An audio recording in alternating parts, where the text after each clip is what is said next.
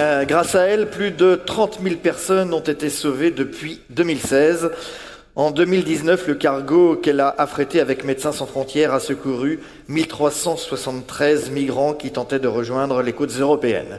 SOS Méditerranée poursuit sa mission alors que la Libye, un pays, vous le savez, en pleine guerre, peine à organiser les secours. Merci à Sophie Beau, la directrice générale d'SOS Méditerranée, de venir me rejoindre sur scène. On peut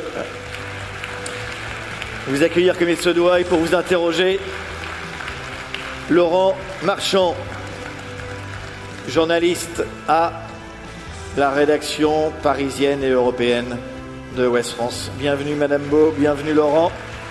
Euh, vous vous mettez absolument où vous voulez. Sophie, mettez-vous là et Laurent ici. Voilà, très bien.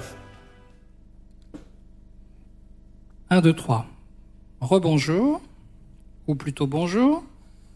Euh, bienvenue à, Vivre Ensemble. Merci, bonjour. Merci d'avoir fait le déplacement. Sophie Beau, vous avez fondé SOS Méditerranée, un sujet, le sauvetage en mer des, des migrants qui quittent les côtes d'Afrique du Nord vers l'Europe, essentiellement sur les côtes libyennes, se concentre toute l'attention depuis maintenant six ou sept ans.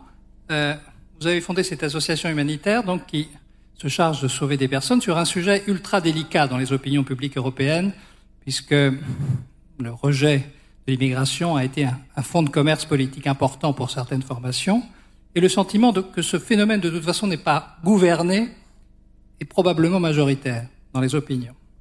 Alors je voudrais que vous nous racontiez d'abord votre histoire. Avant SOS Méditerranée, euh, comment êtes-vous venu à l'humanitaire? Ça remonte un petit peu. Hein. Euh, D'abord, je, vous remercie hein, pour cette, cette invitation et, je suis ravie d'être là, dans une région très très sensible au sauvetage en mer, donc je me sens un peu comme à la maison euh, à Marseille. Euh, je suis, euh, j'ai commencé l'humanitaire euh, dans un parcours euh, qui m'a amené à découvrir l'Afrique parce que je faisais des études d'anthropologie et de sciences politiques et euh, j'ai décidé de, travailler avec les populations euh, plutôt que en les observant. C'était voilà, c'était le souhait de pouvoir m'impliquer, de m'engager sur des projets de coopération directe locale sur lequel on me sollicitait. Et Dans moi, quel pays? Au Mali, Au Mali. Euh, notamment. Voilà. Euh, donc j'ai travaillé euh, dans des villages de la région de, de, du fleuve Sénégal. Et voilà, ça a commencé comme ça. Le, la volonté de pouvoir m'engager directement et de pouvoir répondre à des sollicitations que ma posture d'ethnologue qui observe oui. ne me permettait pas de, de prendre. Alors, il y a bientôt cinq ans, vous décidez de fonder SOS Méditerranée pour venir secourir justement les vies en mer. Euh, pourquoi Et pourquoi ce moment-là? Qu'est-ce qui a déclenché la naissance de SOS Méditerranée? Si on reprend le contexte de la Méditerranée centrale, euh, en 2013, il y a eu un, événement euh, important en Italie. Euh, bien que en fait ces, traversées et ces naufrages aient lieu depuis de très longues années, depuis le début des années 2000, en 2013, il y a eu un naufrage qui a lieu euh, devant l'île de Lampedusa et devant donc les caméras italiennes. Et ce naufrage a complètement bouleversé l'opinion publique italienne a, suscité une réaction politique hyper importante et, et, majeure. La première, en fait, opération de sauvetage euh, organisée par un État de l'Union européenne.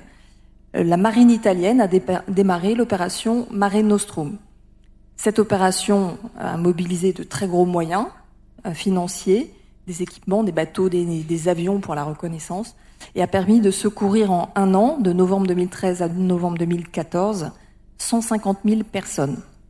C'était une période aussi de, après les printemps arabes, ouais, de... De, de fortes traversées de cet axe de Méditerranée centrale, qui était le premier axe en nombre de traversées. Et puis, l'Union européenne a je dis moi personnellement torpiller euh, cette opération en, en, ne soutenant pas l'Italie et en, en, en, expliquant, en ayant tout un, un, un, argumentaire autour de la notion d'appel d'air, en disant donc que c'est la présence des bateaux de sauvetage qui euh, motive les gens à partir. alors même que ces flux étaient anciens et que les gens traversaient depuis longtemps et se noyaient depuis longtemps, par milliers, puisqu'on compte, on décompte 50 000 personnes au moins qui sont décédées sur cet axe depuis le début des années 2000, mais en fait, on n'a pas d'idée précise du hmm. nombre de victimes. Euh, donc, face à cette, euh, cette, absence de réponse de l'Union européenne, l'Italie n'avait plus les moyens euh, de continuer cette opération, et cette opération s'est arrêtée. Et là, on se retrouve en novembre 2014 avec une situation où on sait que des milliers de personnes mettent leur vie en danger pour traverser, pour quitter la Libye, qui est un enfer. On va peut-être y revenir pour, les migrants. et on sait que ces personnes mettent leur vie en danger, on sait ce qu'il faut faire pour les sauver, puisque les Italiens ont parfaitement démontré comment faire, et ça a été extrêmement efficace. Et en même temps, les États européens se, dérobent à cette responsabilité, sont absolument défaillants. Et c'est là que euh, a lieu une première rencontre fondatrice euh, pour notre projet SOS Méditerranée entre un capitaine de marine marchande allemand, Klaus Vogel, qui a quitté sa compagnie maritime à ce moment-là euh, avec cette idée de créer une association civile indépendante de tout pouvoir politique, euh, européenne aussi, parce que c'est un sujet européen et non pas italien ou espagnol ou grec, euh, pour voilà pour secourir les personnes en danger en mer, pour appliquer tout simplement le droit maritime. Et on se rencontre, moi avec mon, mon background humanitaire, lui capitaine de marine marchande, et on a décidé de travailler ensemble à la création de cette association européenne de sauvetage en mer, en se disant, si on secourt une personne, on a raison de le faire. On avait raison de le faire. Alors, on nous a regardés comme des faux furieux, des uluberlus, des, des gens fantaisistes. On a eu très peu de soutien de la part des institutions, voire aucun soutien, en fait, mmh. si on regarde bien. Euh, on a été tapé à de très très nombreuses portes avec notre projet de, de, sauvetage et euh, donc euh, on recherchait un bateau.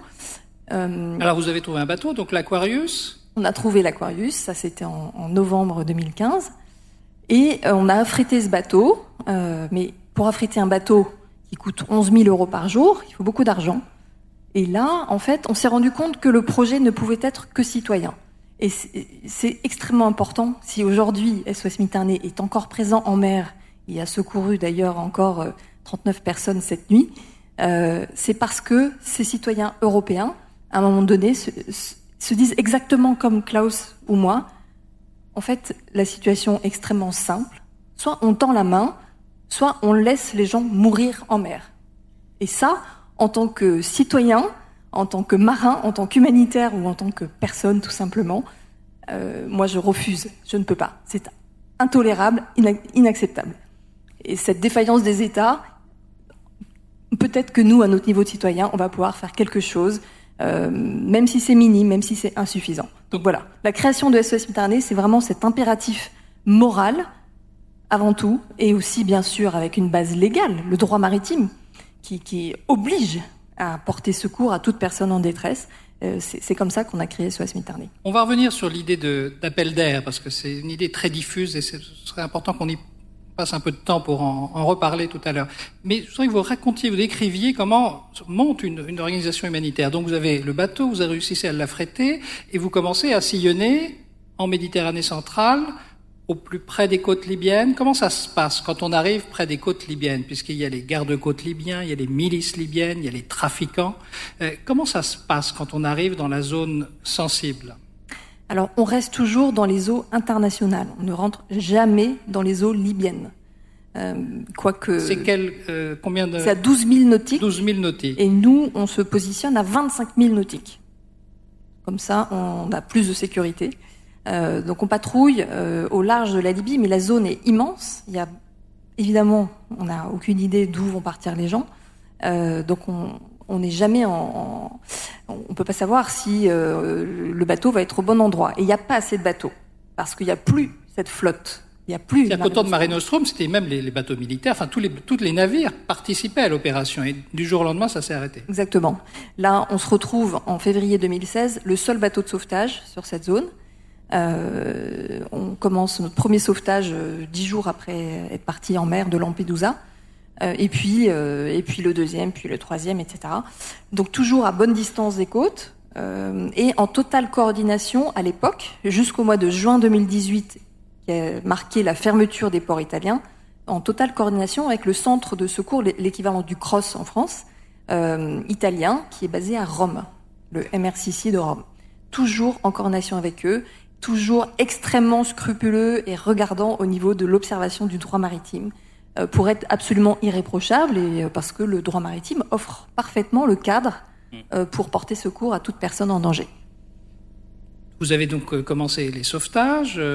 Donc comment ça se passe vous apercevez les bateaux ou ils vous sont signalés à un moment? Donc jusqu'au mois de juin 2018, tant que les Italiens coordonnaient les secours sur cette zone, jusqu'à ce qu'ils ferment leur port et qu'ils transfèrent la responsabilité aux Libyens, c'était toujours, enfin presque toujours, le centre de coordination des secours de Rome qui nous donnait les informations sur, à tel endroit il y a un bateau en détresse. Ou bien parfois par chance, à la jumelle, depuis la passerelle du bateau, on apercevait un, un bateau en détresse, et là, on se portait euh, au secours, mais en coordination avec le, centre de Rome. Euh, ça, c'est jusqu'au mois de juin 2018. Et en juin 2018 arrive au ministère de l'Intérieur italien Salvini, et là... Et là, coup de tonnerre. Coup de tonnerre. Parce que euh, nous sommes avec l'Aquarius, 630 personnes à bord, et on nous a déjà indiqué, le centre de coordination des secours de, Rome nous dit allez les débarquer à Messine. Donc on a déjà une destination euh, parce que conformément au droit maritime, les Italiens jusqu'à ce moment-là ont toujours euh, donné une instruction à notre capitaine pour aller débarquer dans le port sûr le plus proche les personnes, les rescapés. Mais là, tweet de Salvini, mmh. euh, les ports italiens sont fermés qui n'existe pas en droit maritime, évidemment. Euh, et, on reçoit un contre-ordre du centre de secours euh, de Rome qui nous dit stand-by, vous ne pouvez plus débarquer les personnes. Euh, on a un contre-ordre. Combien de jours ça a duré de... Ça a été court, contrairement à l'impression qu'on a eu nous et à l'impression en fait au, retentissement médiatique ça a été que ça, ça, ça a pris. On a eu, on a eu dès le lendemain l'Espagne qui a dit alors Pedro Sanchez venait de prendre ses fonctions en Espagne et ils ont dit mais nous on accueille l'Aquarius à Valence. Sauf que Valence c'est de l'autre côté de la Méditerranée, ce n'est pas le port sûr le plus proche, pas du tout. Euh, et que en plus il y avait une tempête qui s'annonçait en mer Méditerranée, donc il a fallu, il aurait fallu traverser cette tempête avec 630 personnes à bord alors que l'Aquarius avait une capacité maximum de 400-500. Donc c'était absolument pas possible. Et donc on a dû expliquer aux autorités maritimes qu'on n'était pas en capacité de traverser euh, cette tempête avec autant de monde à bord. Et là, ils ont quand même affrété deux bateaux de la marine italienne qui nous ont, qui ont déchargé, entre guillemets, l'Aquarius, qui ont pris 500 personnes, et à trois, nous sommes allés jusqu'à Valence. Donc c'est complètement absurde en termes de moyens déployés et en termes de coût de l'opération.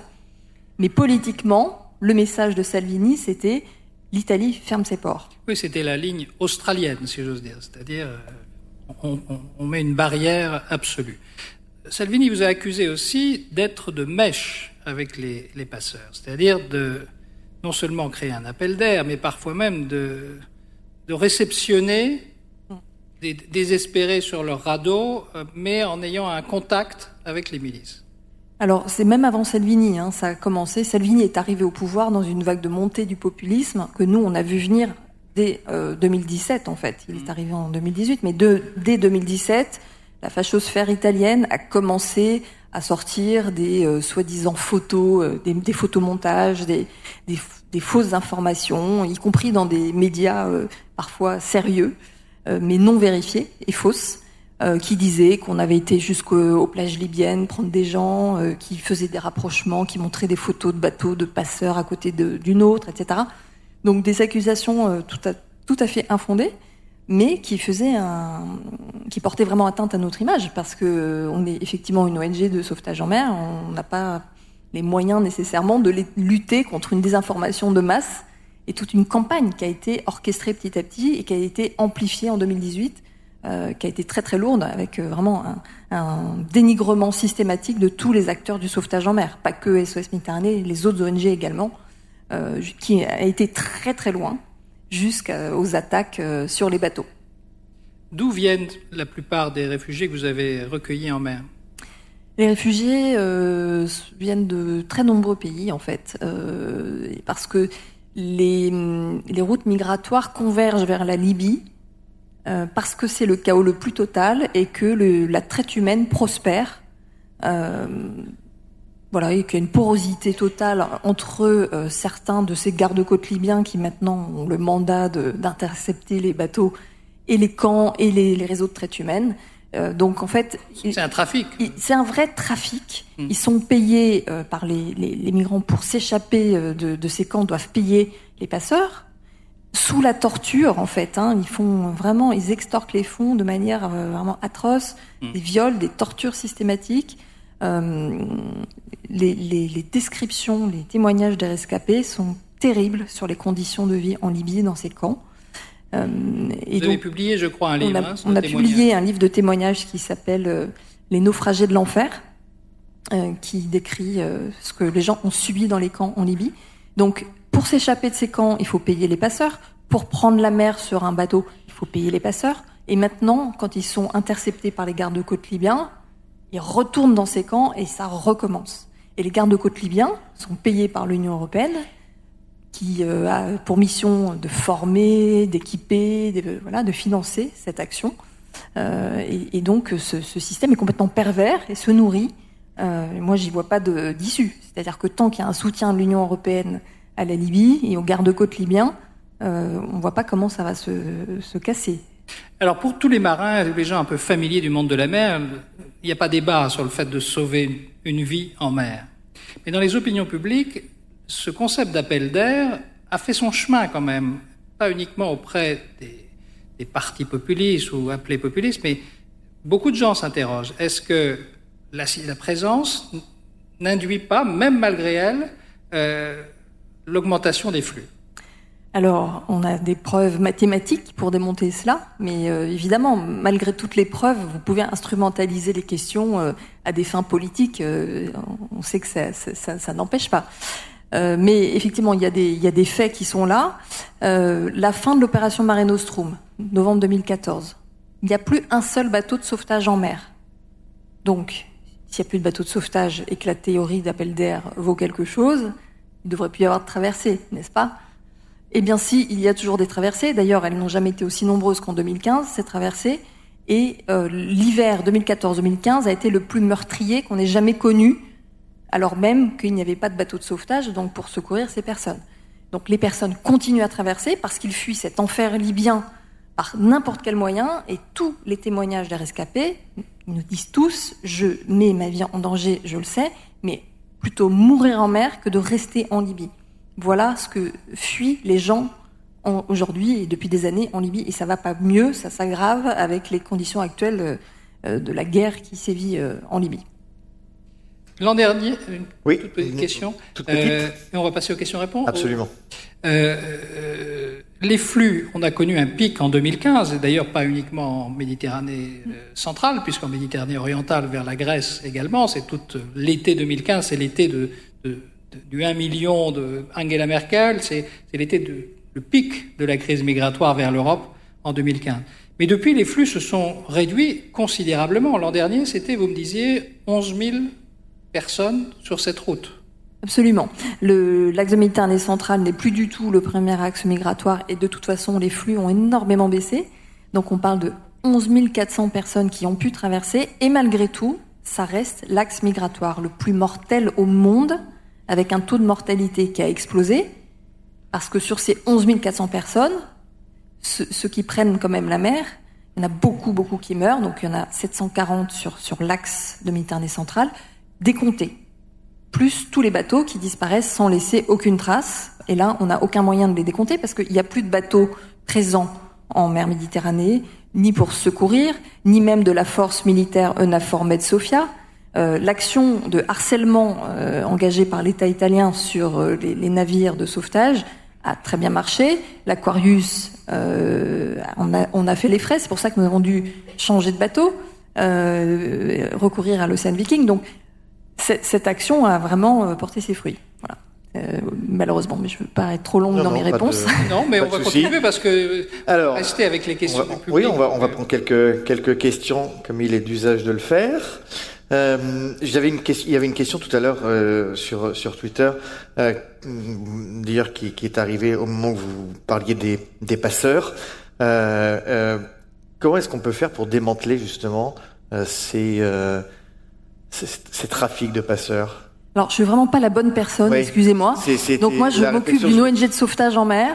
C'est compliqué, je vous assure, le sauvetage en mer. Aujourd'hui, sauver des vies en mer, c'est très difficile. Donc déjà, arriver à maintenir ce bateau en mer, c'est une prouesse.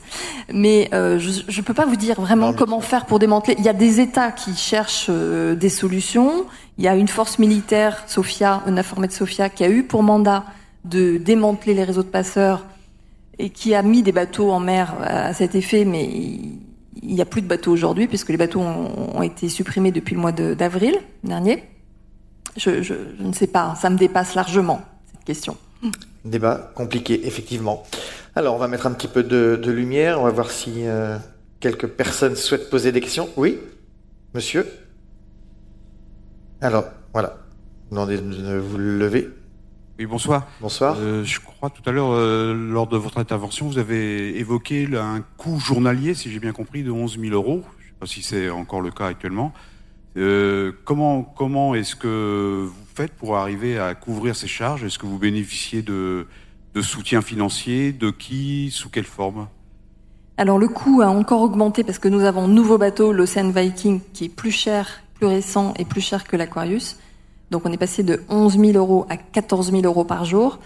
Et là vraiment, je tiens à saluer l'action des citoyens européens. Et SOS Méditerranée, ce n'est qu'une association de citoyens européens qui se sont à un moment donné indignés, révoltés, qui trouvent ça insupportable, euh, ce qui se passe en mer Méditerranée, et qui refusent d'être spectateurs, qui veulent être acteurs.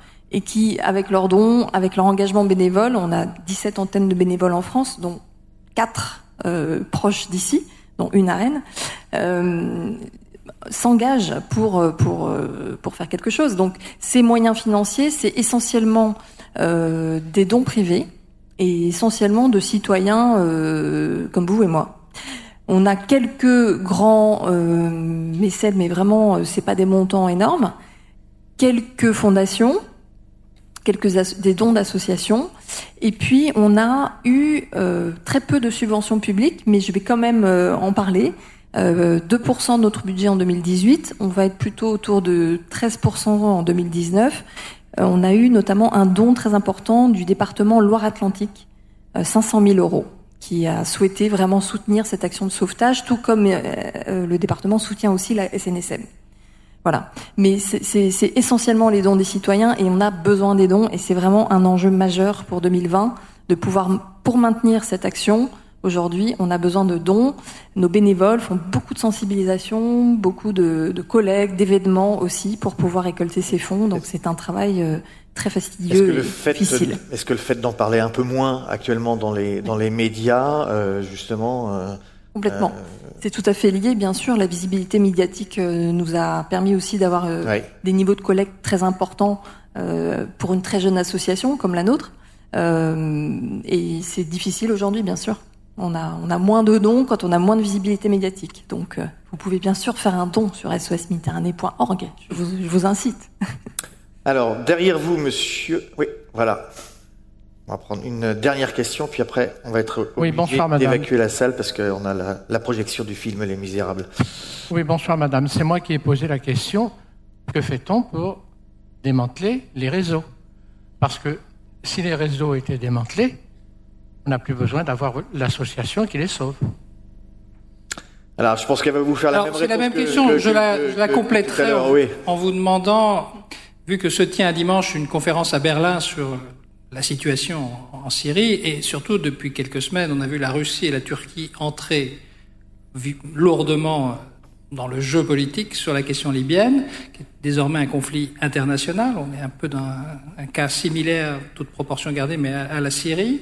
Euh, que vous inspire le fait que on a parlé pendant trois ans essentiellement des migrants, en dénigrant souvent d'ailleurs les ONG, et que pendant ce temps-là, c'est la Turquie, la Russie, le Qatar, l'Égypte, qui font par force interposée le jeu justement des passeurs et du chaos en Libye.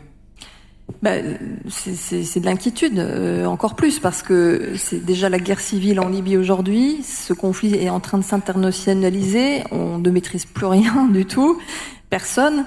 Euh, et hum, qu'est-ce qui va se passer demain en, Libye euh, Quand on sait qu'il y a entre 700 000 et 1 million de travailleurs migrants qui sont installés en Libye, est-ce que ces gens vont tous vouloir traverser la Méditerranée sur des bateaux complètement inapte à la traversée? On ne sait pas.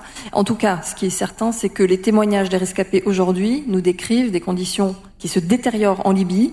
Euh, donc, euh, depuis quelques années, euh, les camps, la guerre, des bombardements sur les camps où ils sont parqués, et maintenant une totale inconnue au niveau politique. Juste pour conclure, je voudrais une touche plus humaine, parce qu'on parle beaucoup de migration, de passeurs, de, de, de, de politique, mais quand on est au contact des migrants, c'est une autre dimension, non? Quand on est sur le bateau. Alors en fait, on est au contact de personnes qui sont euh, en détresse en mer, quels qu'ils soient. Et euh, il y a une dimension directe, très humaine. Euh, et bien sûr, c'est difficile psychologiquement et c'est très enrichissant aussi pour, pour nos équipes.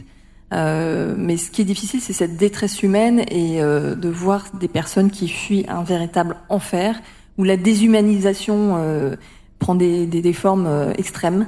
Euh, donc c'est plus cette traversée de la mer qui est, qui est terrible. Euh, donc il y a, y a, une dimension humaine simple, très simple. En fait, c'est ce geste de tendre la main. SOS Méditerranée, c'est pas plus que ça. Et c'est déjà ça. C'est 30 935 vies qui ont été secourues depuis le début de nos actions. Voilà, on terminera, bravo. On terminera sur ce, sur ce regard et ce geste humain